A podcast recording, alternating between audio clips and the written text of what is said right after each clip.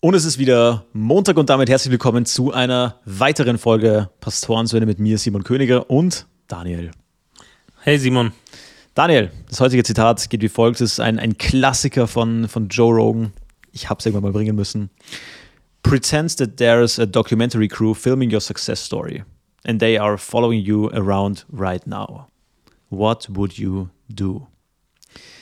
Das ist so eins der, der Kernzitate von, von Joe Rogan und es gibt immer diese, diese Insta-Clips, ja, und da wird es öfter mhm. reingeschnitten, weil ich finde es eben auch relativ gut. relativ gut, erstmal, erstmal relativieren. Nein, ich finde es ich echt gut, weil ich weiß nicht, wie es dir das so geht, aber manchmal, wenn ich in einer schwierigen Situation oder in irgendeiner, vor irgendeinem Problem stehe, dann ist man so ein bisschen so gefangen im Moment. Und wenn ich an dieses Zitat denke, dann hilft mir das Ganze, mein, meinen Tag, äh, meine Woche, meinen Lebensabschnitt mal so ein bisschen von, von außen zu betrachten. Und ja. dann merkt man, dass manche Probleme doch gar nicht so groß sind oder gar nicht so, so unlösbar sind. Ja, voll. Ähm, hilft einem auch irgendwie so ein bisschen äh, den Fokus äh, zu richten oder das Leben zu entkomplizieren. Ich bin ein großer Freund davon, das Leben zu entkomplizieren. Ich glaube, so dieses, wenn man sich wirklich Gedanken macht, dass da jemand hinter einem steht ähm, und einem zuschaut, dann wird man vielleicht das ein oder andere Mal Instagram früher weglegen. Ja? Ähm, oder das ein oder andere Mal nicht irgendwie im Internet versacken, was ja ehrlicherweise jedem von uns passiert. Ja? Ja. Ähm, das, das, das ist so, ne? Ich, das, ich, ich hatte es erst heute wieder, dass ich habe einen Browser geöffnet, äh, um äh, etwas äh, ja, im System nachzuschauen. Und ähm, habe dann irgendwas gegoogelt, bin von einem ins andere und dann noch kurz auf LinkedIn und dann einen interessanten Artikel gesehen und habe dann den Browser wieder geschlossen so. Und dann gehe ich zurück in mein E-Mail-Postfach und stelle fest, ich habe ja immer noch nicht, ne? Also 20, 20 Minuten weg. Ja, ja. Das ist echt hart. So, und, und das, weswegen ich eigentlich den Browserfenster geöffnet habe, völlig vergessen. Ne? Ich, ich, ich glaube, das, das kennt jeder. Ja. Und so dieser Gedanke dahinter, da ist jemand äh, dabei, ähm, ist krass. Auf der anderen Seite, die letzte Woche lag ich ja quasi krank auf der Couch da war ich ganz froh, dass da keine Documentary Crew dabei ist. äh, na, aber ich finde, ich finde, ich, ich sehe das eh ganz ähnlich wie du. Ich, ich finde es auch interessant, so von der Produktivitäts- von so einem Produktivitätsaspekt. So früher, wenn Leute in der Fabrik gearbeitet haben, dann haben die halt gearbeitet. Und wenn sie nicht gearbeitet ja. haben, dann haben sie Pause gemacht, haben was gegessen oder haben eine geraucht oder was weiß ich und dann wieder gearbeitet. Und heute, wenn der Chef nicht herschaut oder wenn du gerade ein paar Minuten hast, dann, dann machst du, du, du füllst dir die Zeit immer. Du lehnst, ja. lehnst, dich ja nie in deinem Sessel zurück und, und atmest mal gut durch oder machst irgend so eine, kennst du noch so, so Kinesiologie, Entspannungsübungen, weißt du, ich meine, was dir so ein, eine zu hippe Lehrerin mal beigebracht hat, ja, jetzt atmen wir mal alle, stehen auf. Eine, es gibt immer, These von mir, es gibt immer so eine abgedrehte Lehrerin in jeder Schule, die so Kinesiologie macht oder so Entspannungsübungen. so. Naja, aber ja, von dem einfach, einfach, einfach cooles Zitat. Übrigens, ich habe diese Woche, ich habe ein erstes Mal gehabt. Oh. Und es ist echt witzig, weil ich, ich mag ja Witze und so weiter, mhm. ja, humoristischen Content sehr. Aber ich war jetzt zum ersten Mal wirklich live auf einer Comedy-Veranstaltung mit 27 oh. Jahren. Ja. Okay. Ja. Zum allerersten Mal habe ich mir, hab ich mir live Comedy gegeben und zwar äh, etwas unkonventionell oder vielleicht sogar zu konventionell, je nachdem. Äh, ich habe mir Kaya Jana auf seiner Tour ange angeschaut. Okay, spannend. Und wie war's? Das ist für mich erstmal extrem, extrem witzig. Ähm, der hat so ein, so ein Programm, ich glaube, das heißt irgendwie der, der Fluch der Familie oder so.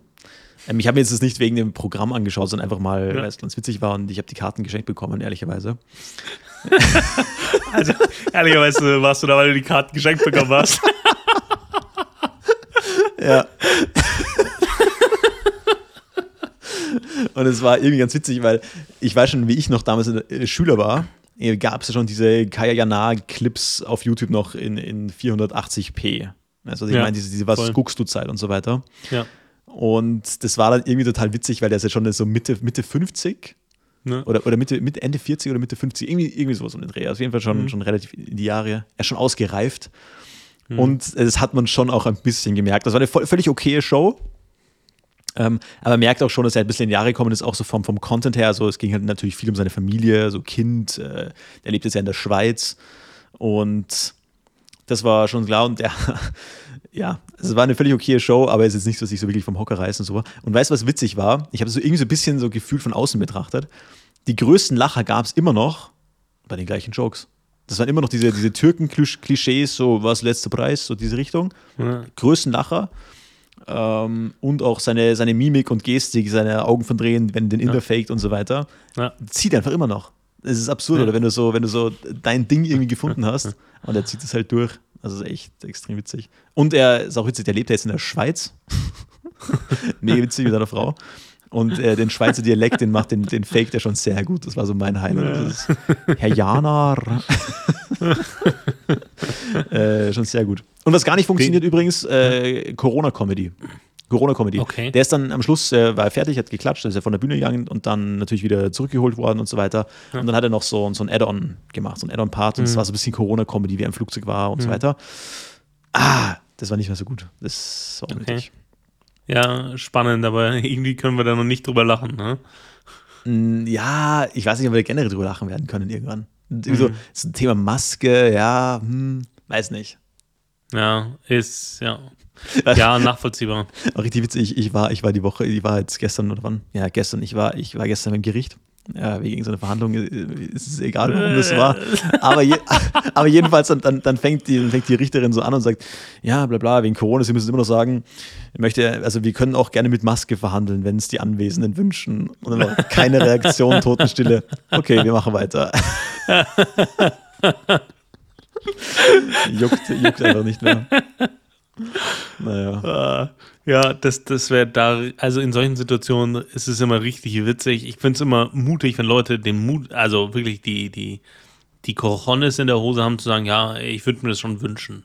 So, ne? Also, Ja, ja, du, ja. du, bist- du, du Aber einfach, weil das ist das Witzige, weil es hat, es hat ja niemand eine dabei. Weißt du, was ich Ja. meine? Dann, dann kommst du in so einen. Genau. Zugzwang und Äh, verschwendest, und verschwendest erstmal so 20 Minuten, wo dann irgendein, irgendein Hiwi dann noch mal rennen muss, nämlich irgendwie FP2-Masken genau. holen. Ja, genau.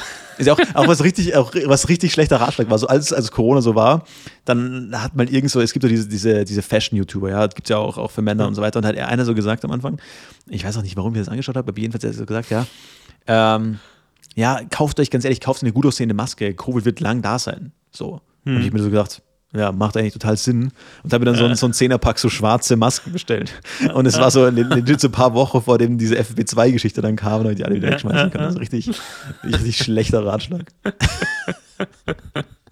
Ja, ist schlecht, schlecht gealtert. Ja, Was war so dein, oder warum, warum glaubst du, das würde mich jetzt schon interessieren? Weil ich glaube, das ist eine ähnliche Dynamik dahinter, ist jetzt mal eine These, wie bei so Leuten wie Mario Barth oder Michael Mittermeier, die das schon seit 20, 25 Jahren machen, ähm, oder Dieter Nuhr oder so, die das schon seit 20, 25 Jahren machen, äh, wo ich sagen würde, das ist ja, immer, also es sind immer die gleichen Witze, die funktionieren so, Mhm. ne? Die, die, die Ex-Freundin äh, oder die Freundin äh, der, türkische der, der Vater. Türke, ja, genau, ne? So die, die äh, den Koffer, den man als türkischstämmiger Mensch äh, in die Menge schmeißt und so, der Rucksack oder so.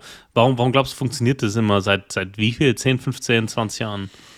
Na, ich weiß nicht. Also ich habe mir das Publikum so ein bisschen angeschaut, weil, mich, weil ich das ganz spannend gefunden habe. Wer, wer gibt sich das?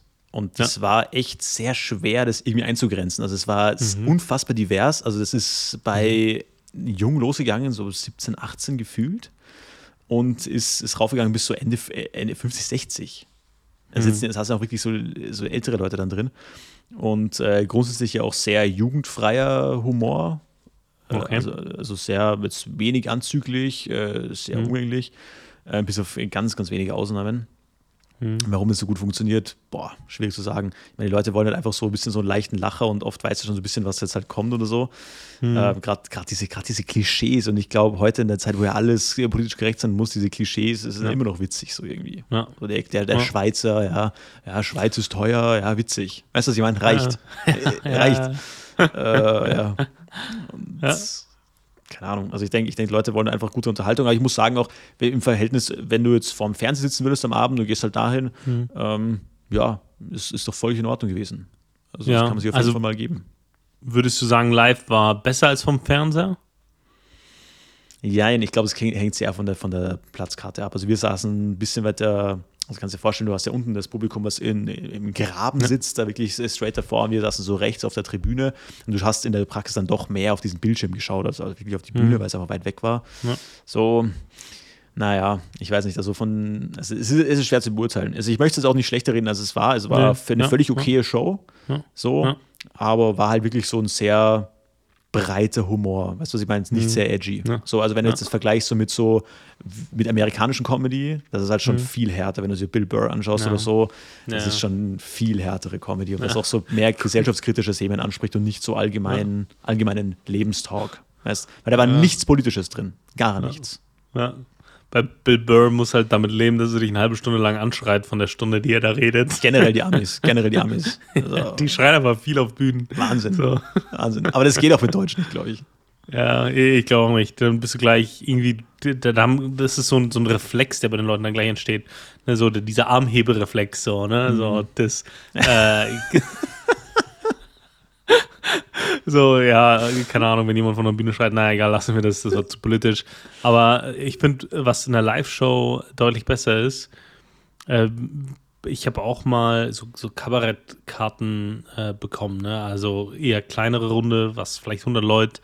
Ähm, aber den, den hätte ich mir im Fernsehen nie angeschaut. Mhm. Aber man erwischt sich schon bei den ähm, wenn man da so drin sitzt und das, das Publikum ist dann ja deutlich älter, ne? Und da findest du auch den einen oder anderen mit Tweetsacke und Fliege, wie man dann plötzlich drin sitzt und sagt, ja, ja. ja so gesellschaftskritisch. und dann denkt sich, ey, Digga, ne, ich war zu dem Zeitpunkt, keine Ahnung, Mitte 20 oder so, ne? Und trotzdem ne, erwischt man sich so, wie man gleich äh, da altert. Also diese, diese, diese Dynamik, die in so Gruppen entsteht, das ist schon Hammer, ne? Und ich glaube auch gerade äh, bei dem, bei so Comedy-Programmen äh, ist halt, ja, erwischt man sich, wie man über den einen oder anderen Witz lacht, in, über den man zu Hause vielleicht nicht lachen wird. Voll, absolut. Und ähm, also man, man lacht auch einfach, also ich, das ist Lachen ist ja generell ein witziges, witziges Phänomen mhm. irgendwie. Ähm, ja. Und es war ja auch der, also ich möchte jetzt nicht den Eindruck erwecken, es war jetzt nicht witzig gewesen. Ich habe da schon auch, auch gut und, und viel gelacht so. Voll. Ähm, und man muss auch sagen, Respekt an der Stelle, der schafft es ja immer noch, äh, zweieinhalbtausend Leute in so eine Arena anzukriegen. Irre, oder? Easy. In, der, in, der, in, Salzburg, was jetzt wirklich mhm. keine Metropole ist. Ähm, ja, und da, naja, das ist absolut, absolut vollkommen okay. Also kann man sich wirklich, wirklich geben. So. Ja. Ich habe ich hab übrigens auch, ja. ja. Bist du ein großer Comedy-Fan? Ja, eher, eher die Amis halt. Mhm. Äh, eher die Amis. Ich habe ich hab jetzt nochmal noch mal Karten für den, für den Lobrecht, der, der kommt mhm. ja demnächst auch noch nach Salzburg, da habe ich auch noch Karten. Äh, mit ein paar Leuten gehen wir hin, das wird sicher witzig. Wird auch sicher ein lustiger Kontrast werden. Äh, bin schon, mhm, ja, schon sehr voll. gespannt. Andere aber sonst Schule, die, die, absolut. Ähm, aber sonst die Amis finde ich halt schon gut. Also so ja. Bill Burr in die Richtung Paper Tiger finde ich ja. eines der besten Sachen. Mhm. Ähm, ist schon gut. Bist auch gut darin, das so zu rezitieren. Also könntest du jetzt so ein, zwei Witze nachbauen von dem Abend, äh, wo du jetzt warst? Nee, nee, nee, weil die leben ja voll von der Story. Du musst ja, du musst ja da auf so eine Geschichte aufbauen. Weißt du, was ich meine? Es sind ja, ja keine so One-Liner, sondern sehr oft, oder halt ja. selten, sondern ja, keine Ahnung. Also so normale Witze, so herkömmliche Witze, da war ich früher wirklich sehr gut darin. Haben mir meistens ja. noch nur die schlechten gemerkt. Aber so jetzt von so Comedy, wo du da wirklich so eine Story aufbaust und die Story mhm. einfach extrem witzig erzählst, das ist ja oft dieses Handwerk, was so extrem witzig ist. Ähm, der zum Beispiel dort einfach äh, eine Viertelstunde über so einen Schweizer Arztbesuch äh, geredet. Was, und was, das war einer der besten Parts so. Ähm, weil du kannst über, über alles halt Witze machen. So. Das geht beim ja. Dialekt los, bei der Arztpraxis, bei dem, was der Arzt sagt, wie er es sagt. Das ja. ist wirklich. Ja. Äh, vom Handwerk her war das schon, schon sehr gut. Kontext und Timing. Ja. Kontext, Timing, Storytelling. Sehr mhm. gut. Ich habe übrigens noch, noch einen kleinen Callback. Ich habe ja vor, vor ein oder zwei Wochen haben wir den Headline Hero gehabt, dass in Südtirol äh, die eine, eine Bärin einen, einen Jogger getötet hat oder eine Joggerin. Ja. ja. Und, und es hatte damit geendet, der Artikel, dass dieser Bär sollte jetzt getötet werden. So. Mhm. Also ja vollkommen eine menschliche Reaktion ist, okay? Auge um Auge, Zahn um Zahn. und jetzt pass auf, jetzt haben die dann, äh, ich muss es, äh, also korrigiere, der, der Bär wird verdächtigt, die Joggerin getötet zu haben. Wir wollen hier in dubito pro re. möchte niemanden jetzt, für den Angeklagten. Ja, ja, das ist klar. Ich möchte noch niemanden beschuldigen. Auf Englisch allegedly ist auch ein sehr gutes Wort. Jedenfalls, die haben jetzt diesen Bären doch nicht getötet, sondern erstmal gefangen, okay? In so einer ja. Bärenfalle, so eine Art Rohrfalle, schon absurd aus das Teil. Wo ich mich auch frage, woher wisst ihr, dass ihr jetzt genau den richtigen ja. habt? be be bevor du zu der Pointe kommst, das ist mein Headline Hero diese Woche. Also, hast du auch einen Headline Hero dazu oder willst du nur nee, die nee. Geschichte erzählen? Nee, nee. Ich finde es find jetzt nämlich sehr, sehr witzig, weil du sagst, in so einer Bärenfalle. Und zwar bin ich über die Headline gestolpert. So geht es Blutrausch Gaia im Bärenknast. Äh, sehr gut. Ja, fand ich, fand ich auch sehr gut. Ähm, aber ja, spannend. Also, okay, und diese Blutrausch Gaia sitzt also in diesem Rohr. Ne, genau, die kommt jetzt in so eine Einrichtung. Also in mhm. irgendeine, so keine Ahnung, eine Zoo oder ich habe das nicht ganz rausfinden können. Aber das Beste war jetzt daran, äh, der Kommentar, der mich wirklich gekillt hat, ein Kommentar dann unter dem Beitrag war dann, ja, so der Bär sollte der Familie übergeben werden, damit sie den als Wiedergutmachung töten.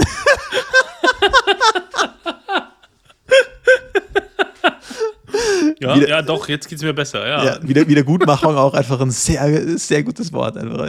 Wiedergutmachung. Ah, ah. Herrlich. Herrlich. ja, das war noch, mein, das war noch mein, mein Bären-Callback. naja. Ja, fand ich sehr, sehr super witzig, äh, gerade im Zusammenhang mit dem Headline Hero. Ähm, ja, sehr, sehr guter Zusammenhang. Voll. Ah. Ich, du, ich habe übrigens, ich hab übrigens eine, eine Hörerfrage bekommen. Ja. Äh, und zwar wollte ich dich einfach mal fragen, weil ich das auch nicht ganz äh, alleine beantworten wollte. Ähm, Thema, Thema äh, Prüfungen, äh, Prüfungsfragen, Prüfungsangst. Okay.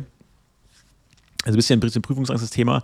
Und äh, der Typ, der mir da geschrieben hat, äh, meinte so, ja, er schwebt so, also ich, ich paraphrasiere das, er, er, schwebt so zwischen zwei Welten. Erstens äh, hat er halt Angst, die Prüfung nicht so zu schaffen. Andererseits äh, hat er Prüfungen oft schon, oft schon gut geschafft.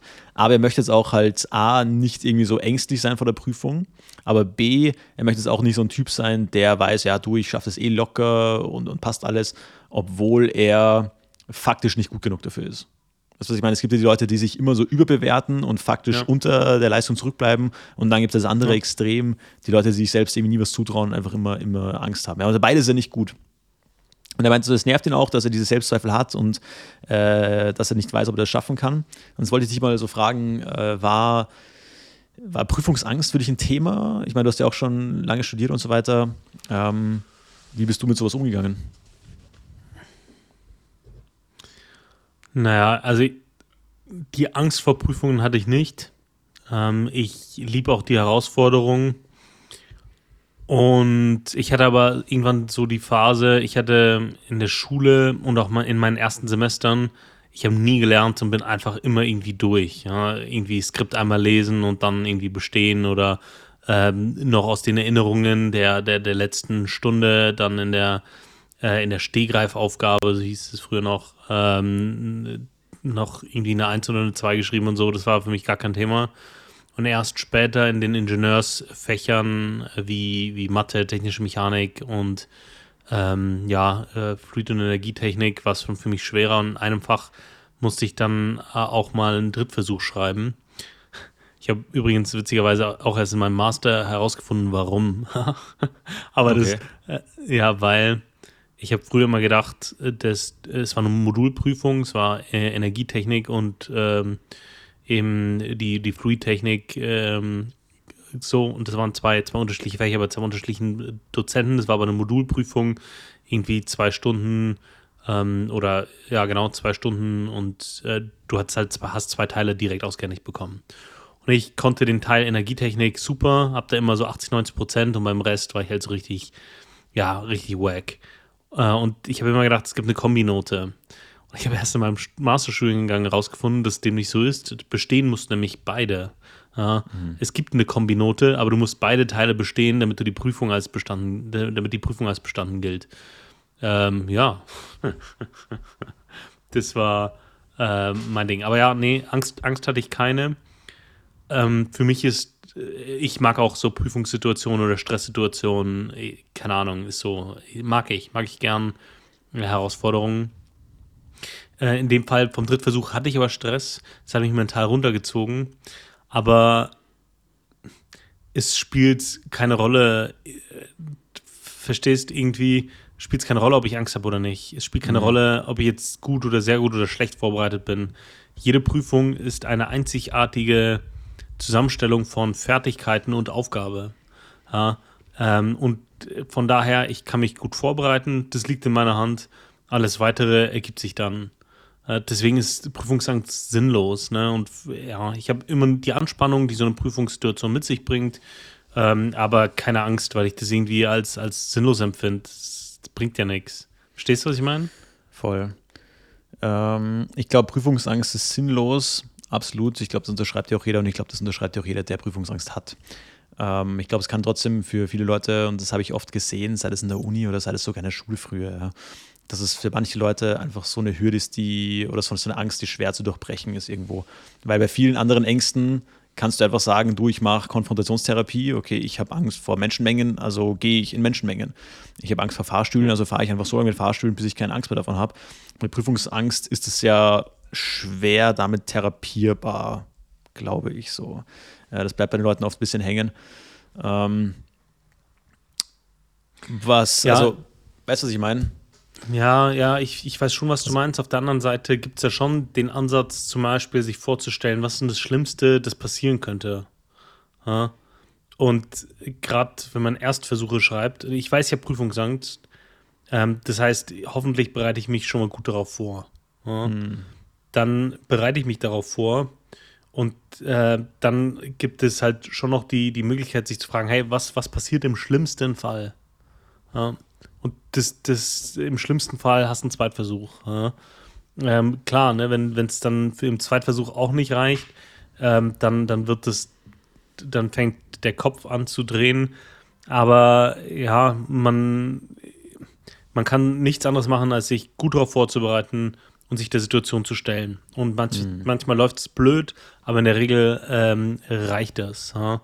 Ähm, und wenn man sagt, man hat sich nicht gut darauf vorbereitet, und schaut, okay, ich schau mal, was rauskommt, ja, dann darf man nachher auch niemandem Vorwürfe machen. Ne? Aber verstehst du, ist äh, das ist so eine, so eine klassische Therapiemethode, sich zu fragen, was ist das Schlimmste, das passieren könnte? Ja, Manchen voll. hilft es. Ja, das, das, hilft absolut, weil es oft ein bisschen das Ganze relativiert. Einfach so. Ja. Ich habe, ich finde, bei, bei, der, bei der Frage, die, die er mir da gestellt hat, der Hörer, ähm, finde ich immer, was mir da damals geholfen hat, weil das, das, klang für mich jetzt oft irgendwie so ein bisschen weniger als eine Prüfungsangst wirklich, sondern es ging eher so um so ein grundlegendes Problem der eigenen Erfolge, die zu würdigen oder nicht zu würdigen. So, dass sich selbst richtig einschätzen, seine eigenen Fähigkeiten, Kompetenzen und Erfolge mhm. richtig zu bewerten. Und was ich da jedem empfehlen kann, ist, wenn man damit Probleme hat, sich das einfach mal niederzuschreiben, wo habe ich dann schon Erfolge in meinem Leben gehabt? So. Mhm. Und wo stehe ich jetzt? Und wenn ich mich jetzt äh, zurückerinnere, vor, keine Ahnung, als ich als 14-jähriger Typ, worauf wäre denn dieser 14-jährige Typ stolz? So. Weil man oft irgendwie die Fortschritte, die man selber macht, oft weniger sieht als Menschen um einen herum. Und weil man es sich ja so oft heute vergleicht im Internet, dass das nie ausreicht, den Fortschritt, den du machst, im Verhältnis zu den anderen Personen, die du da siehst. Ja? ja. Was ja auch nur ein Produkt ist und nicht die Realität abbildet. So. Ja. Ähm, also soweit mal zu der, zu der allgemeinen Situation. Das kann eigentlich sehr, sehr, helfen, sich das mal faktisch bewusst zu machen. Und wenn das nicht hilft oder wenn man jetzt als Mensch sagt, okay, Selbstreflexion, der Fall, da tue ich mir schwer, einfach andere Leute mal fragen, ja, was die denn als, als Erfolge im eigenen Leben bewerten würden. Also vielleicht gute Freunde oder so, die das dann auch dementsprechend ernst meinen. Ja. Ähm, mhm. Also so viel mal dazu bei mir war das immer so, ich habe auch nie so wirklich Prüfungsangst gehabt, äh, weil ich auch immer, ich, ich weiß noch vor, ich war auch in der Schule ja unfassbar faul. Ich weiß noch vor meiner Mathe-Matura, vor meinem Mathe-Abitur am Abend, habe ich gesagt, weißt du was, nicht mehr Mathe war echt nicht meine Stärke. Weißt du was, jetzt, was ich kann, kann ich, was ich nicht kann, kann ich. Komm, ich mache jetzt noch einen ordentlichen, einen ordentlichen Leg Day und habe dann Beine trainiert an dem Abend. das ist das vollkommen egal. Nein, ich bin echt immer oft, also davor schlafen gegangen. Ich war keiner dieser Typen, die die ganze Nacht durchlernen, so. Ähm, habe ich, hab ich nie verstanden, weil ich denke mir, dann habe ich eh keinen Bock mehr, merke mir doch eh nichts mehr. Also was ich zu dem Zeitpunkt mhm. kann ich und was ich nicht kann, kann ich nicht. Äh, be that as it may. Und man, es gibt ja dieses, dieses Sprichwort, äh, lerne, als könntest du nicht beten und bete, als könntest du nicht lernen. Das habe ich auch immer praktiziert, fand ich auch immer sehr gut. Und was auch immer geholfen hat, oftmals, äh, wenn man am Anfang ein bisschen nervös ist bei der Prüfung, wenn es losgeht, einfach die ersten paar, habe ich mal gehört, ich habe nie gewusst, ob das ein valider Ratschlag war, dass es anscheinend sehr hilft, die ersten Sätze sehr schön zu schreiben. Also praktisch in der schönsten Schrift, die du kannst.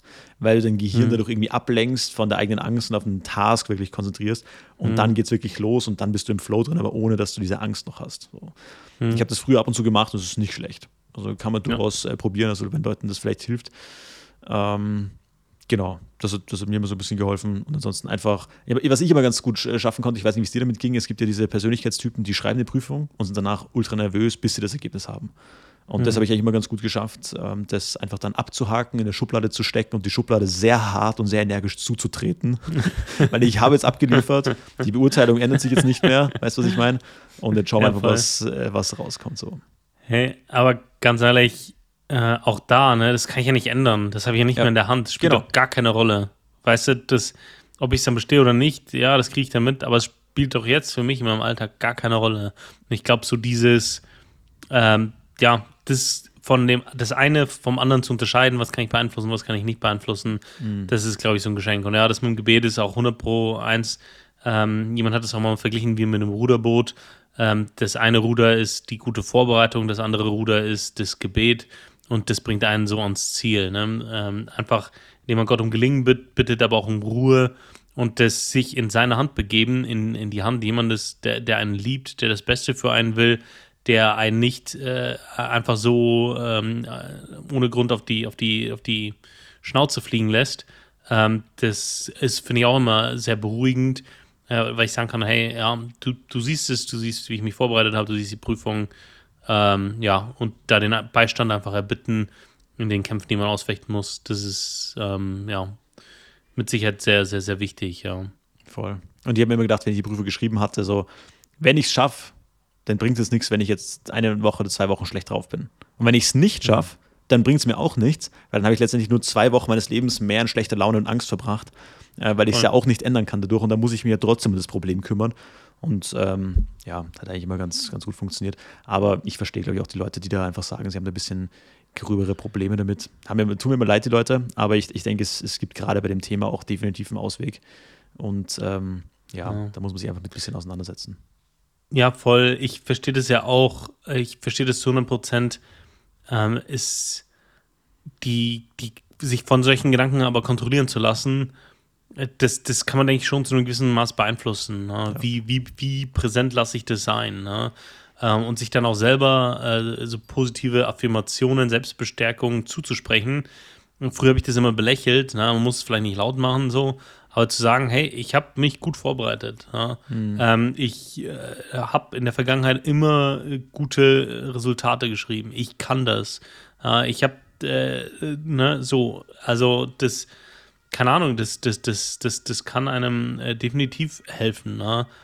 Und was du vorhin auch gesagt hast, sich, sich selber zu erkennen, finde ich auch super wichtig, weil wenn man weiß, man hat Prüfungsangst, da muss man sich ausprobieren, was hilft mir, was hilft mir nicht. Hilft mir, wenn ich gut vorbereitet bin, hilft mir, wenn ich mir einen Spickzettel schreibe und den dann vorher vor der Prüfung wegschmeiße. Äh, hilft es mir, äh, wenn ich irgendwie jeden Tag eine halbe Stunde lerne oder hilft es mir, wenn ich irgendwie zwei äh, Tage acht Stunden lerne. Ähm, aber wenn, wenn ich merke, ich habe da eine Schwäche, dann äh, habe ich als erwachsener Mensch die Verantwortung, eine Strategie dafür zu, äh, zu finden, nicht da reinzufallen. Ja. Äh, das gilt für jede, für jede Schwäche, das gilt für jede Angst. Ähm, genau, ja.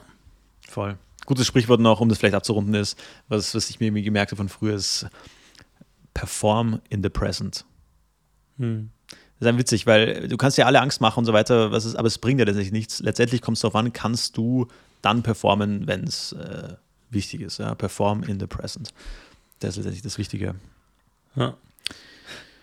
Äh, ich muss gerade an eine, eine witzige Story denken. Kennst du Leute, die jetzt so das Gleiche sagen würden? Also, weil du jetzt an, du hast jetzt nicht das Gleiche gesagt, aber du hast es jetzt nochmal als Zitat genannt und dann wirkt es gleich schwergewichtiger. Du kennst Leute, die sagen so das Gleiche, aber sagen, hat es nicht, hat nicht Einstein mal gesagt, äh, wer A sagt, muss auch B sagen, so, ne? Also, kennst du so Leute, weißt du, was ich meine? Nicht 100 Prozent. So, also, wenn du meinst, du meinst, dass sie so, so tun, als ob sie das Zitat nicht kennen würden, oder was?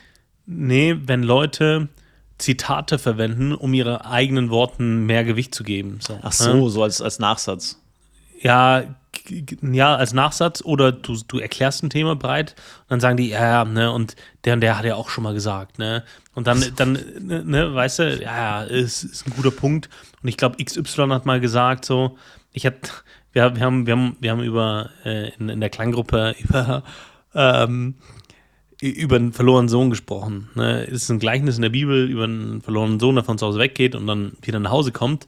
und da läuft ihm der Vater entgegen und der Vater ist ein Bild auf Gott und äh, dann sage ich gerade so in der Kleingruppe, ähm, ja, äh, das ist so die einzige Stelle äh, meines Wissens nach ähm, in der Bibel, wo, wo Gott, das, ein Bild von Gott, ne, ein Bild auf Gott hin, äh, wo Gott läuft, so, ne?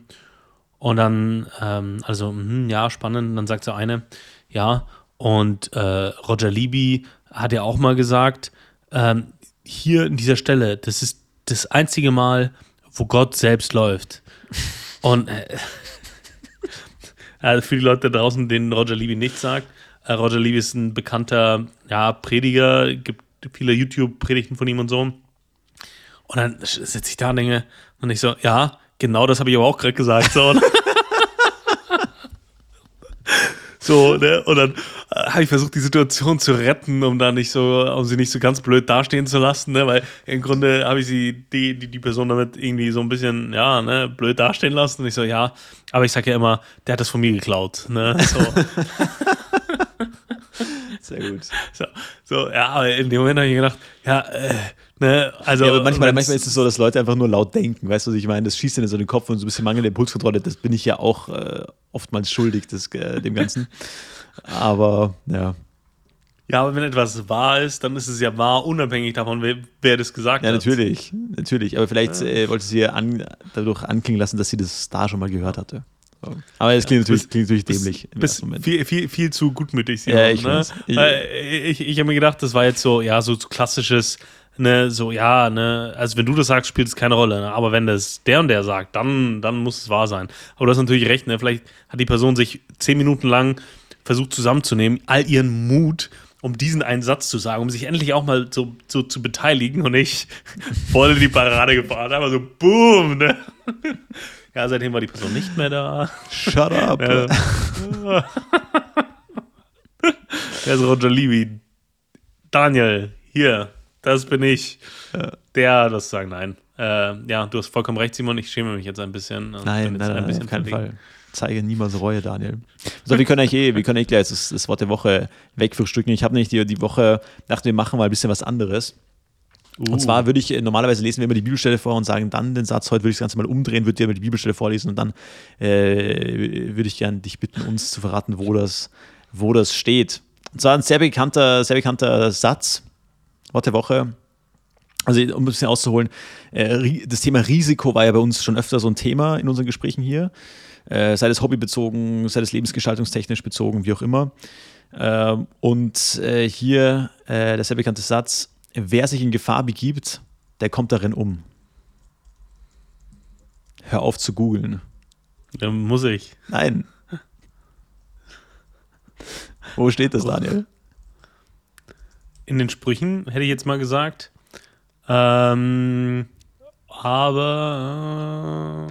Äh, Tatsächlich nee. ist es ein sehr bekannter Satz und ich sage das deswegen diese Woche, weil mir ist da genauso gegangen ist wie bei dir. Ähm, also ich wollte dich damit nicht bloßstellen, sondern mich hat es einfach sehr verwundert, gut. weil ich habe auch immer gedacht, das ist ein biblischer Satz und eigentlich ist es das nicht. Es ist nämlich ein Satz aus den Apokryphen, nämlich aus Jesus ja, Sirach genau. 3, Vers 26. Ja, da habe ich es auch gerade gefunden. Ja. Und ich dachte irgendwie so, das, da war ich neulich mit dem Kumpel unterhalten und habe ich diesen Satz nämlich zitiert und dann er so, hm. ja Simon, und wo steht das? Und ich so, äh, keine Ahnung, wahrscheinlich irgendwo Sprüche oder was. Er so, nein, nicht in der Bibel, das ist Apokryph. Und ich so, was? Hm. Und da, das war mir vorher nicht bewusst. Und es hat äh, mich mal wieder so ein bisschen aufgerüttelt, bisschen, ein bisschen aufzupassen, denn nicht alles, was sich christlich anhört, ist auch wirklich christlich. So. Hm. Vielleicht mal, um, um unsere Hörer abzuholen.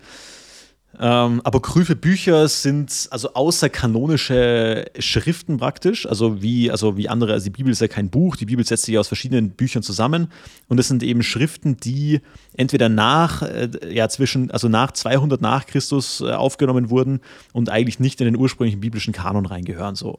Oder man, da gibt es Widersprüche da drin, die Zugehörigkeit zum, zum, zum Urkanon ist dann nicht geklärt und es hatte teilweise auch irgendwie inhaltliche oder auch eine religionspolitische Gründe.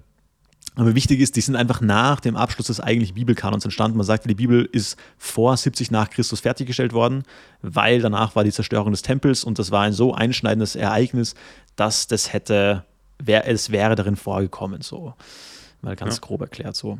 Jedenfalls, es gibt neutestamentliche Apokryphen und alttestamentliche Apokryphen, glaube ich. ich. Zum Beispiel Buch Judith, Buch Tobit, Jesus Sirach, die Makkabäer-Bücher, dann gibt es gleich noch ein Buch Esther, glaube ich. Zusätze dazu und ich glaube Gebet ist Manasse und vielleicht noch ein paar, die jetzt, die jetzt nicht drin waren. So. Also es gibt da einige und es ist grundsätzlich ein sehr komplexes Thema, aber an sich eben dieser Satz, ja, wer sich in Gefahr begibt, der kommt darin um, ist apokryph. Hm. Hätte ich jetzt auch ehrlich gesagt nicht der Bibel zugeordnet. Okay, krass. Also ich habe schon gedacht, dass es irgendwo biblisch ist, weil ich das mal in hm. irgendeiner Predigt oder irgendwo gehört habe. Ja, ja, gl glaube ich. Äh, glaube ich sofort. Äh, deswegen vom, vom Tonfall hätte ich jetzt auch gesagt, könnte in die Sprüche äh, passen, aber ich musste googeln, weil ich jetzt nicht, nicht mal ansatzweise hätte sagen können, äh, wo das herkommt. So. Weil du ein ähm, besserer Mann bist als ich, Daniel, deswegen. ist besser informiert als danke. ich nach, nach dieser Bloßstellung, ja, vorhin äh, das mit der, mit der Frau, die ich gedemütigt habe, jetzt die, die Bloßstellung hier, also schon 2-0 für dich, jetzt muss ich mal stimmt doch, stimmt doch gar nicht. Aber ich dachte, um jetzt das nicht äh, beim Wort der Woche bei so einem Negativbeispiel stehen zu lassen, ähm, auch einfach ein viel positiver Satz, weil eigentlich, wer sich in Gefahr begibt, der kommt darin um, ist ja eigentlich auch kein Satz, der biblisch viel Sinn macht, finde ich. Nö. Weißt du, was ich meine? Weil du hast ja, ja, du hast ja immer noch Gott auf deiner Seite. Also das hm. klingt erstmal fromm und klingt erstmal, als wäre das irgendwie biblisch. Aber ein viel besserer Satz, der mir die Woche auch sehr geholfen hat, äh, möchte ich jetzt an der Stelle noch, noch lesen. Äh, das eigentliche Wort der Woche, nämlich 2. Thessalonicher 3, Vers 3. Und zwar nach, nach Luther finde ich das am schönsten eigentlich. Aber der Herr ist treu, der wird euch stärken und bewahren vor dem Argen oder Elberfelder vor dem, vor dem Bösen, vor dem Argen, finde ich noch, äh, noch, etwas schöner. Vor dem, er will euch bewahren vor dem Argen. Genau, weil wenn ich nach dem Apokryphensatz gehe, dann heißt es, pass auf bei Gefahren, wenn du dich da bewusst reinbegibst, wirst du darin, zu, darin zugrunde gehen oder wirst du, da, wirst du darin, darin umkommen, letztendlich sterben. So. Das ist ja keine mhm. sehr tolle Aussicht, weil es lässt mich ja eigentlich doch wieder nur in Angst leben. Jetzt könnte man mhm. natürlich interpretieren und sagen, naja, der meint das ja hier so, ja, du sollst, wenn du dich in aktive Gefahr begibst, ja, dann äh, sehe ich aber trotzdem anders, ja. Ich fand, ich es viel besser in 2. Thessalonicher, denn der Herr ist treu, er lässt uns nicht im Stich, der wird euch stärken. Also egal wie, wir sehen das ja zum Beispiel im Alten Testament als, als Elia, glaube ich, äh, dass er ermattet war, oder war das Elisa? Und dann der Engel des, des Herrn kam und, und ihn stärkte. Und ein Engel des Herrn, glaube ich, kam. Oder der Engel des Herrn? Lass mich nicht lügen und jedenfalls ihn gestärkt hat. Und ähm, ja, deswegen finde ich den zweiten Thessalonicher 3, Vers 3 da auch einfach ein sehr, sehr schönes Thema. Ich weiß nicht, wie es dir geht. Äh, mir gibt sowas einfach Vertrauen und Sicherheit und, und nimmt einfach die Angst. Glaube bedeutet ja darauf vertrauen, dass das, was Gott sagt, wahr ist. Und äh, das, das kann man, denke ich, weil Gott von sich selber sagt, er ist treu so, ne? Und irgendwie, ähm, also diese, diese, diese Treue, oder deswegen traue ich mich das, ne, weil er von sich selber sagt, er ist treu. Ähm, und irgendwie ähm, hätte ich ein Problem damit, wenn das nicht wäre. Ne? Und ähm, deswegen sagen wir ja, hey, bitte bete vor Prüfungen, ne? weil wir davon ausgehen, er ist treu und er wird euch stärken und vor dem Bösen beschützen. Ne? Ähm, dass er an unserer Seite steht im, in Bezug auf Risiko und Risikomanagement und natürlich muss man das ein bisschen differenzierter sehen. Es gibt in den Sprüchen einen schönen Vers, äh, wenn die bösen Buben locken, so folge ihnen nicht. Äh, denn äh, wo sie hingehen, ist irgendwie, also weiter kann ich nur paraphrasieren, wo, wo sie hingehen, äh, folgt Mord und Totschlag oder so. Ne? Ähm, das, das hat mir mein Bruder mal in einem Brief geschrieben. Äh, das hat mich als, als sehr, sehr junger Kerl vor ne, der ein oder anderen Dummheit bewahrt. Ne? Also äh, wer, wer, wer, wer sich äh, bewusst in, in, in, in, schlechte Situationen begibt oder ne, sich bewusst Risiken aussetzt, der, ähm, ja, die, der, der muss, der, man muss die Konsequenzen im Blick haben, so. Ne? Ja. Gleichzeitig als, als Kind äh, oder als jemand, der, der an Gott glaubt, als jemand, der, der eine, eine, Beziehung zu ihm hat, darf man auch glauben, dass das wahr ist und dass nichts einfach so passiert. Ne? Ähm, das nicht, wenn ich nur, weil ich mal was mache, das ich noch nie gemacht habe, dass ich dann sterbe. Ne? Oder weil ich einen Job mache, von dem ich nicht weiß, ob ich den so kann, dass ich dann sterbe. Äh, dass ich, wenn ich irgendwie, ganz ehrlich, die Hälfte meiner Prüfungen habe ich bestanden, obwohl ich nichts konnte. Und das nicht äh, aufgrund meines, da, da, weil ich so toll bin, sondern weil ich einen tollen Gott habe. Ja? Ich, ich sage es ja auch immer wieder, so meine Frau habe ich ja habe ich nicht verdient. Ja? Die ist viel besser als alles, was ich verdient habe. Aber wir haben einen treuen Gott, der stärkt uns und schützt uns vor dem Bösen. Und ich glaube, nichts ist böser als eine, eine, eine, schlechte, einen schlechten Lebenspartner. Ja, das ist Mhm. so, so Worst-Case-Szenario, Mann. Ähm, genau. Stimmt echt. Ja, Man sagt nicht, man sagt nicht umsonst, der Wife makes you or breaks you. Ja, voll. Und, und ganz ehrlich, wo, wo haben wir das denn nicht mehr erlebt als, also, na, wir, wir haben ja äh, beide in unserer Vergangenheit nicht nur Dinge getan, auf die wir stolz sind. Und dass Gott uns dann trotzdem so beschenkt, wo, wo se- sehr, oder wo sieht man mehr, dass er treu ist, dass er uns stärkt und, und vor dem Bösen schützt und nicht sagt, haha, äh, Pech gehabt, so, sondern äh, dass, ja, dass er, dass er gnädig ist, so. Amen, Bruder. Das ist wirklich, das ist wirklich so. Ja. Ist, äh, was, was macht es mit deiner Risikoaffinität? Äh, oder hat es einen aktiven, eine aktive Wirkung oder ist es für dich einfach nur schön zu lesen? Nee, auf jeden Fall. Also, boah, ich tue mir da, ich tue mir da immer, immer schwer. Also am meisten, finde ich, merke ich das zum Beispiel beim, beim Motorradfahren so, also was es wirklich so Leib Hm. und Leben betrifft. Hm. Weil, also gerade ich, mittlerweile fahre ich doch etwas ruhiger. Früher bin ich doch auch schon sehr, sehr riskant zum Teil gefahren und ich habe auch teilweise äh, gerade am Anfang derbe Fahrfehler gemacht, wo du dich einfach überschätzt oder du musst ja auch irgendwo ans Limit gehen, um zu merken, okay, weil du da lernst du ja eigentlich. Du, fährst, du lernst nichts, wenn du immer safe fährst. So. Und also gerade sowas, das, das Gespür für das Vorderrad betrifft und so. Oder auch fürs Hinterrad, ist ja vollkommen wurscht. Ähm, jedenfalls habe ich immer das, das bislang, also Gott auch so hingegeben und so weiter. Und ich denke schon, man, man darf Gott nicht herausfordern. Ähm, aber trotzdem, ich, also wo ich am krassesten bete, ist meistens so vor der letzten Fahrt der Saison, weil du weißt halt einfach nicht, weißt du, was ich meine, wie es ausgeht, weil du hast es einfach nicht in der Hand, ob jemand dich übersieht oder äh, ob du einen technischen Defekt am Fahrzeug hast oder was auch immer das sein kann, ja, das Ja. einen Unfall verursacht. Und äh, das Unangenehme beim Motorradfahren ist ja, du bist ja nicht nur tot oder lebendig, sondern du kannst auch einfach nur sehr schwer behindert sein. Und das ist dann Ja. einfach äh, der, der Worst Case so.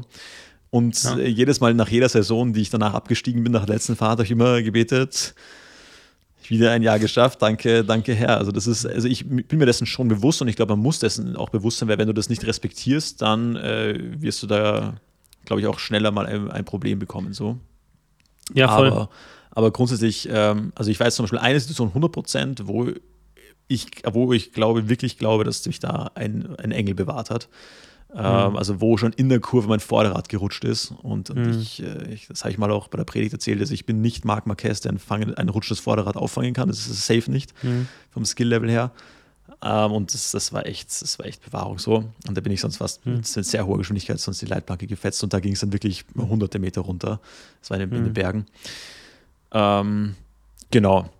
Aber natürlich macht es was mit mir, ähm, wo ich es, aber natürlich gibt es auch Phasen in meinem Leben, äh, wo mir das äh, schwerer fällt, gerade so was jetzt Lebensplanung betrifft äh, und wo es da um Risik Risiken geht, da dann auch Gott wirklich zu vertrauen, weil es natürlich auch, also du, du weißt ja nicht, wie Gottes Wege sind. So. Und es ist ein bekannter Vers, in, ist es Jesaja, Gottes Gedanken sind höher als unsere Gedanken, Gottes Wege sind höher als unsere Wege, genau andersrum, falsch rum zitiert. Mhm. Ähm, ja, das, letztendlich haben wir da einen, einen, einen, hat Gott einen Wissensvorsprung. Und nur weil es für uns jetzt schlecht ausschaut, heißt das nicht, dass es auch schlecht sein muss. So, und und Ja. äh, selbst manchmal führt uns Gott sogar in Schwierigkeiten. Und damit Ja. muss ich auch in Ordnung sein. So. Und da Gott immer das Vertrauen entgegenzubringen, ist natürlich schwierig, obwohl er sagt, er ist treu. Aber trotzdem betest du, weil du mit seinem Wirken rechnest. Auch wenn du es nicht siehst, auch wenn es nicht gleich zu deinen so ausgeht, wie du dir es gern wünschen würdest. Du betest trotzdem, weil du mit seinem Wirken rechnest, weil du glaubst, dass er da, dass er einen realen Impact in unser Leben hat, weil du glaubst, dass er dich beschützen kann, dass er dich vom Bösen bewahren kann. Äh, Das, das ist ja das, was du glaubst, deswegen betest du. Wenn du es nicht glauben würdest, würdest du nicht beten. So, ne? Absolut. Du, ne? Und das, ja, äh, finde ich, finde ich wichtig, auch weiter zu beten, auch wenn es beim letzten Mal vielleicht nicht so ausgegangen ist, wie ich mir das gewünscht hätte. Oder äh, wenn äh, man dann mal einen Unfall gebaut hat und keine äh, übernatürliche Hand einen beschützt hat, dass man dann nicht aufhört, sondern dann erst recht. So, ne? Ja. ja. Ja, und, und, und was mir da in der Hinsicht auch immer hilft, ich weiß nicht, ob du das schon mal gehört hast, dieses Sprichwort, you have to. Und das, also, weißt, weißt du, was du sagst, ist ja absolut richtig, aber das heißt nicht immer, dass es immer einfach ist, Gott zu vertrauen. Und, und, 100%. und, und viele verwechseln das. Ja, und ähm, was, was mir immer hilft, dieses Sprichwort, das hast du vielleicht eh schon mal gehört, you have to trust God, even though you can't trace God. Hm. Ja. Es ist ein bisschen so ein Wandtattoo-Spruch, aber, aber ich finde ihn trotzdem ähm, äh, sehr, sehr gut, weil das ist ja letztendlich Glaube. Du glaubst etwas, an das du nicht sehen kannst. Hm. Ja. Und du rechnest fest damit, dass es auch eintritt. So, ne? Das ist so die Erwartungshaltung. Und, und, und, und ich glaube, jeder, der sich länger damit beschäftigt, mit dem Thema Glauben und gerade mit dem Thema wie biblischer Glaube, wird merken, es, du liest sowas nicht einfach nur, sondern wenn du in der Situation bist und du brauchst es und du liest es, dann macht das was mit dir. Und es hat eine, hat eine Auswirkung nicht nur auf deine Mentalität, also auf, dein, auf, dein, auf deine Logik, ja, dein Denken, sondern wirklich auf deine Physis. Ja, du wirst dann auch ruhig. Ja. Weißt du, was ich meine? Ja, voll. 100 Prozent. Das hat Auswirkungen aufs gesamte Leben, auf die Psyche. Also nichts, das ist ja auch, auch, auch wissenschaftlich nach, nachgewiesen, dass ein, ein starker Glaube einen gesünder macht. Na, das ist äh, Teil zur Gesundheit beiträgt. Aber was ich noch, noch, noch beeindruckender finde, ist, dass wir ja nicht abhängig sind von einem zufälligen Wohlwollen. Ne? Also glaub, ich finde, Glaube an Gott heißt nicht, dass ich sage, ja, ich bete jetzt mal und oh, vielleicht, wenn Gott will, meint das gut mit mir. Mhm. Ja, wenn ich irgendwie nicht brav war, dann meint das nicht gut mit mir. So, so funktioniert es nämlich in fast allen anderen Religionen. Ne? Du versuchst, deinen Gott zu besänftigen und irgendwie gut zu stimmen oder viele Karma-Punkte äh, zu sammeln, damit es dir vielleicht irgendwie besser geht. Aber das, das finde ich, ist, ist, ist so das Krasse am christlichen Glauben. Wenn Gott gesagt hat, er ist treu und er bewahrt uns, dann ist er treu und bewahrt uns. Ja? Das, weil, er, weil er es zugesagt hat. Nicht, weil er heute vielleicht gut drauf ist oder er vielleicht einen, einen, guten Tag hat, sondern weil er es gesagt hat und weil er sich nicht verändert. Und ich finde das so, so richtig krass. Ja. ja. Ja. Absolut. 100% man. Gut. Soweit zum Wort der Woche. Ich habe dem nichts mehr hinzuzufügen, mein Sohn. Ich möchte, ich möchte fortfahren mit, mit, äh, mit, meiner, mit meiner Headline Hero, bevor wir jetzt zu den, zu den anderen Kategorien kommen, weil ich die einfach sehr, sehr gut fand. Arzt steckt Dutzende Patienten mit Hepatitis C an. Boah. Und ich möchte es noch ganz kurz vorlesen. Weil er nichts von seiner Hepatitis C-Infektion wusste, hat ein deutscher Narkosearzt Dutzende Patienten mit, einer Le mit der Leberentzündung angesteckt. Mindestens 51 Menschen erkrankten im OP-Saal der Donau-Ries-Klinik im nordschwäbischen Donauwörth. Vor Gericht zeigte sich der Mediziner reuig. Es tut mir sehr leid, sagt der 60-Jährige bei Prozessbeginn vor dem Landgericht Augsburg.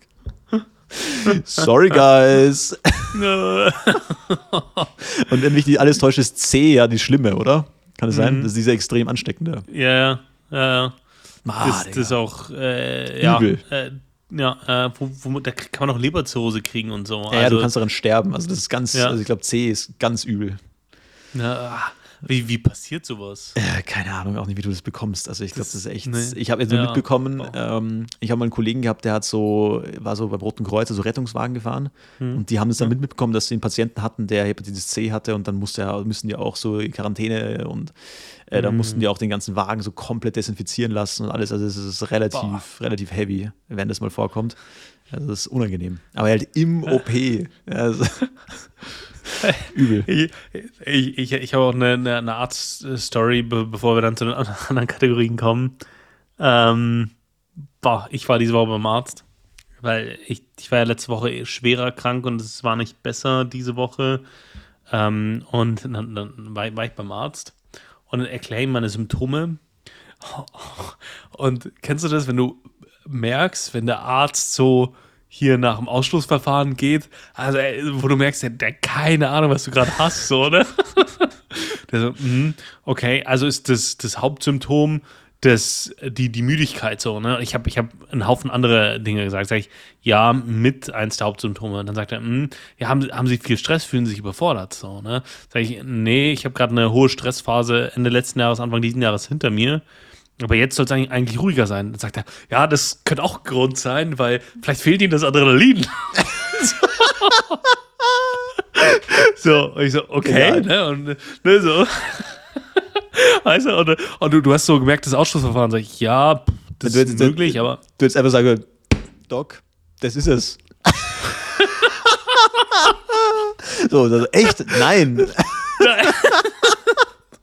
So. Und dann, dann, dann, dann, ging es noch weiter und dann sag ich, ja, äh, und dann sagt er, ja, hm, das könnte sein, ne, Vitaminkur, ne? Und dann sage ich, ähm, okay. Und hier wegen meinen Nasennebenhöhlen, weil die sind auch noch zu. Ach, die sind zu. Ich habe gedacht, die sind frei. Nee. Und dann, äh, ich habe das. Äh, so, ja, daran könnte es aber auch liegen, ne?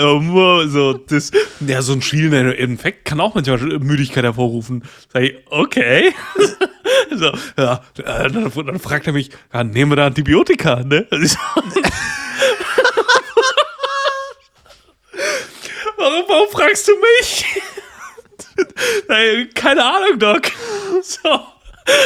Also, wo du wirklich gewusst hast, so, das, Daniel, du bist hier gerade kein einfacher Fall, ne? Der, so, ne? Das, ja, das, ja, also der, der hat dann Blut abnehmen lassen, aber an der Anzahl der Ampullen habe ich dann gemerkt, okay, das ist nicht irgendwie ein normales Blutbild. Der testet durch.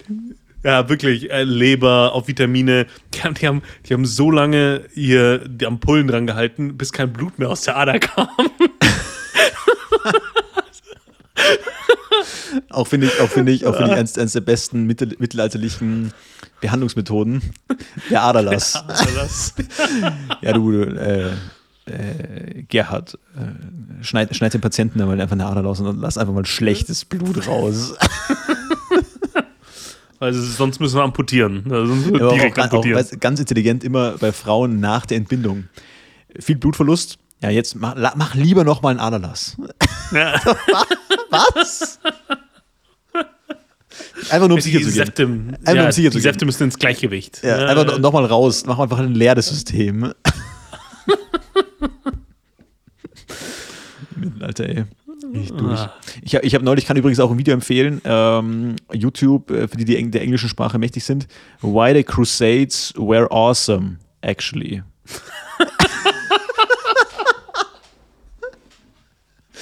Aber extrem gut, extrem, extrem gutes Video, äh, warum die Kreuzzüge tatsächlich ziemlich geil waren, in Wahrheit. Weil, also Argumentationslinie ganz, ganz abgekürzt, in unserer Gesellschaft ja, hört man immer das Narrativ, Kreuzzüge, furchtbare Tat ja, des Christentums da, die ganzen Märtyrer abzuschlachten, äh, die Märtyrer sei schon, die ganzen äh, Moslems da abzuschlachten gegen die in den Krieg zu ziehen. Eine, ein furchtbares Gemetzel, nur um die Macht auszubauen und um äh, ja, sich auf die Fahne schreiben zu können, dass wir Jerusalem besitzen. So. Tatsächlich äh, ist es tatsächlich eine, ist eine Interpretation, die falsch ist, die mhm. nicht faktenbasiert ist. Äh, faktisch ist nämlich, dass sich das Christentum ja ganz ausgebreitet hatte, äh, in Europa und sogar in Kleinasien ja und überall, nachdem Konstantin, der Kaiser Konstantin das Ganze ja dann als ja. Staatsreligion erklärt hatte. So. Und dann haben sich aber ähm, arabische, muslimische Völker ausgebreitet und haben das Christentum sehr, sehr stark unterdrückt und es ging so weit, dass es da wieder rausgelöscht wurde und äh, dass auch sehr viel Piraterie im Mittelmeerraum war, dass Europa in der Zeit lang äh, einfach komplett vom Welthandel abgeschnitten war. Und das war einer der Gründe, warum Europa wirtschaftlich, äh, kulturell, äh, wissenschaftlich auch so ins Hintertreffen geraten ist, weil die einfach komplett isoliert waren. Und, und mhm. die, die, ersten Kreuzzüge, das war extrem wichtig und ein Befreiungsschlag für Europa, dass die wieder am Handel teilnehmen konnten, dass sich das wieder ausgebreitet hat, dass die diese arabischen äh, Moslems wieder zurückschlagen konnten. Und also extrem spannendes Video, kann ich sehr empfehlen. Es war jetzt eine sehr vereinfachte Form äh, gerade wiedergegeben. Ja. Aber einfach mal anschauen. Why the Crusades were awesome, actually. Sehr gut. Grandioser Titel. Ah, voll. Direkt geklickt. Und er redet am Schluss so: My, my, my personal favorite crusade was, was the, the sixth one. Und dann redet er die ganze Zeit, welchen er am besten fand. So. Äh, richtig, richtig genial. Ja, Gold. Kann ich, kann ich sehr empfehlen. Ähm, so viel zu dem Thema. Ich habe eine äh, zweite, zweite Helen Hero die Woche für mich war ganz, ganz, ganz blank. Für Ukraine-Krieg. Mit Kanone beladene Zug fuhr durch Österreich. Klar. Für Ukraine-Krieg. Ja, die brauchen das. Ja, ja. ja. Klar. Hast du einen guten gehabt die Woche? Äh, ja, ich habe meinen ja schon genannt. So. Äh, so. geht es Blutrausch Gaia im Bärenknast. Okay. Äh, fand ich eine sehr treffende Beschreibung natürlich der, der, des Bären, der angeblich ähm, oder äh, allegedly ja, äh, die, die, die, die Joggerin oder den Jogger äh, angegriffen hat. Ich, ich fand es ich fand's auch äh, schade, dass das nicht äh, ausgeführt wurde. Wurde das jetzt nur getötet oder auch gefressen? Weil, wie wir ja alle wissen, ist äh, Bären, Bären töten ja, ja wirklich. Weil äh, wie viele nicht wissen, Bären sind eine der wenigen Raubtiere, die ihre Opfer nicht töten und dann essen, sondern niederhalten und einfach anfangen zu essen. Also in, in ja. der Hinsicht ist es schon ein wichtiges, ein wichtiges Detail, das mir da persönlich an der Geschichte schon fehlt. Ja, ja, doch, doch, kann ich nachvollziehen. Sie macht es nämlich besser, ne? Weil dann hat der Bär nämlich nicht getötet einfach so, sondern um genau. zu essen. Und es Absolut. hat es ja wieder einen Sinn gehabt für ihn. So, ne? so. Eben, und dann ist ja die Frage, naja, aber ich finde es äh, Wiedergutmachung. Ich finde wirklich noch, die Familie sollte den Bären töten dürfen. Das, ja. zu, zu, empfehlen da, dazu natürlich der Film Cocaine Bear. Cocaine Bear. das war jetzt so genial. Es war jetzt in Italien, wurde, wurde so, ich glaube, 30 Tonnen Kokain gefunden im, im Mittelmeer, gell? Hast du mitbekommen? Oder eine absurde, so eine absurde Menge Kokain wurde gefunden. Und äh, die Kommentare dazu waren wieder mal herrlich. Und so, ja, das erklärt den Schneemangel in Wien. Sehr gut. Und der beste, äh, Coming Soon Cocaine Whale.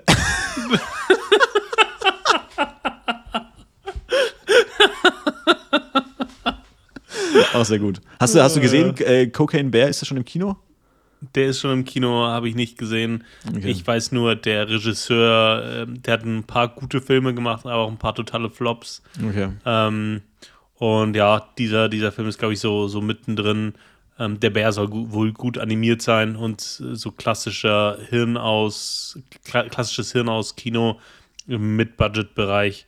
Ähm, ja, gibt es ja auch relativ wenig. Ähm, von daher, äh, ja, das, äh, mehr, mehr weiß ich auch über den Film nicht. Aber gen genialer Titel, muss man sagen. Genialer, genialer Titel. Ja. okay, Daniel, was, was ich noch wissen wollte. Mm, wenn du einen Kampfsport erlernen müsstest, welchen würdest du lernen? Pah, gute Frage. Ich finde, ähm, dass, äh, also ich weiß nicht, ob, ob ähm, du dich ein bisschen näher mit Jiu-Jitsu auseinandergesetzt hast, aber ich finde es sehr, sehr witzig, weil man, man im Kopf ist Jiu-Jitsu für die meisten Leute ja wie Kung Fu.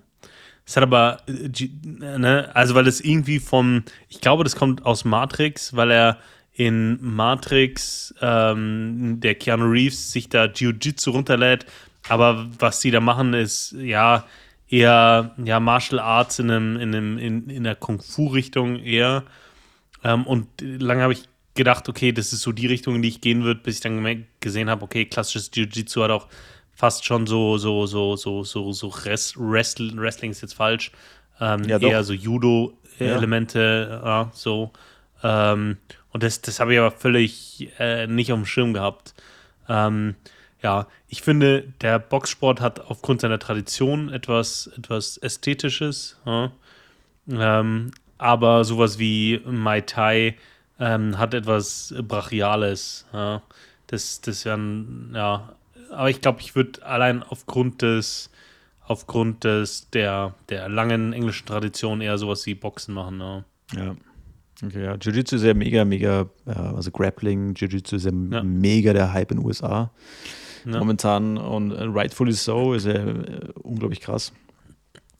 Kann man, glaube ich, auch relativ gut trainieren, aber ich glaube, auf Dauer ist deine, deine ganzen Gelenke und so. Anscheinend haben voll viele, die das lange machen und doch auch irgendwelche gehen. Also, das, der Vorteil ist ja, dass du nicht mehr wie beim Boxen also Gehirnschäden halt hast. Das war ja, ja mit einer der Gründe, warum ich damals aufgehört habe zu boxen, weil das kann einfach nicht gesund sein auf Dauer. Also, wenn du jeden ja. Äh, zweimal die Woche heimfährst und einen richtig Schädel hast, also gerade nach ja. so einer Sparring-Session, ähm, aber das ist ja der Vorteil von Jiu-Jitsu, dass du diese krassen Gehirnverletzungen einfach nicht hast. Aber du hast halt dafür, ja. ich meine, du, Jiu-Jitsu, da geht es ja darum, dem anderen Gelenke zu brechen. Gelenke zu brechen und Würgegriffe zu machen. So.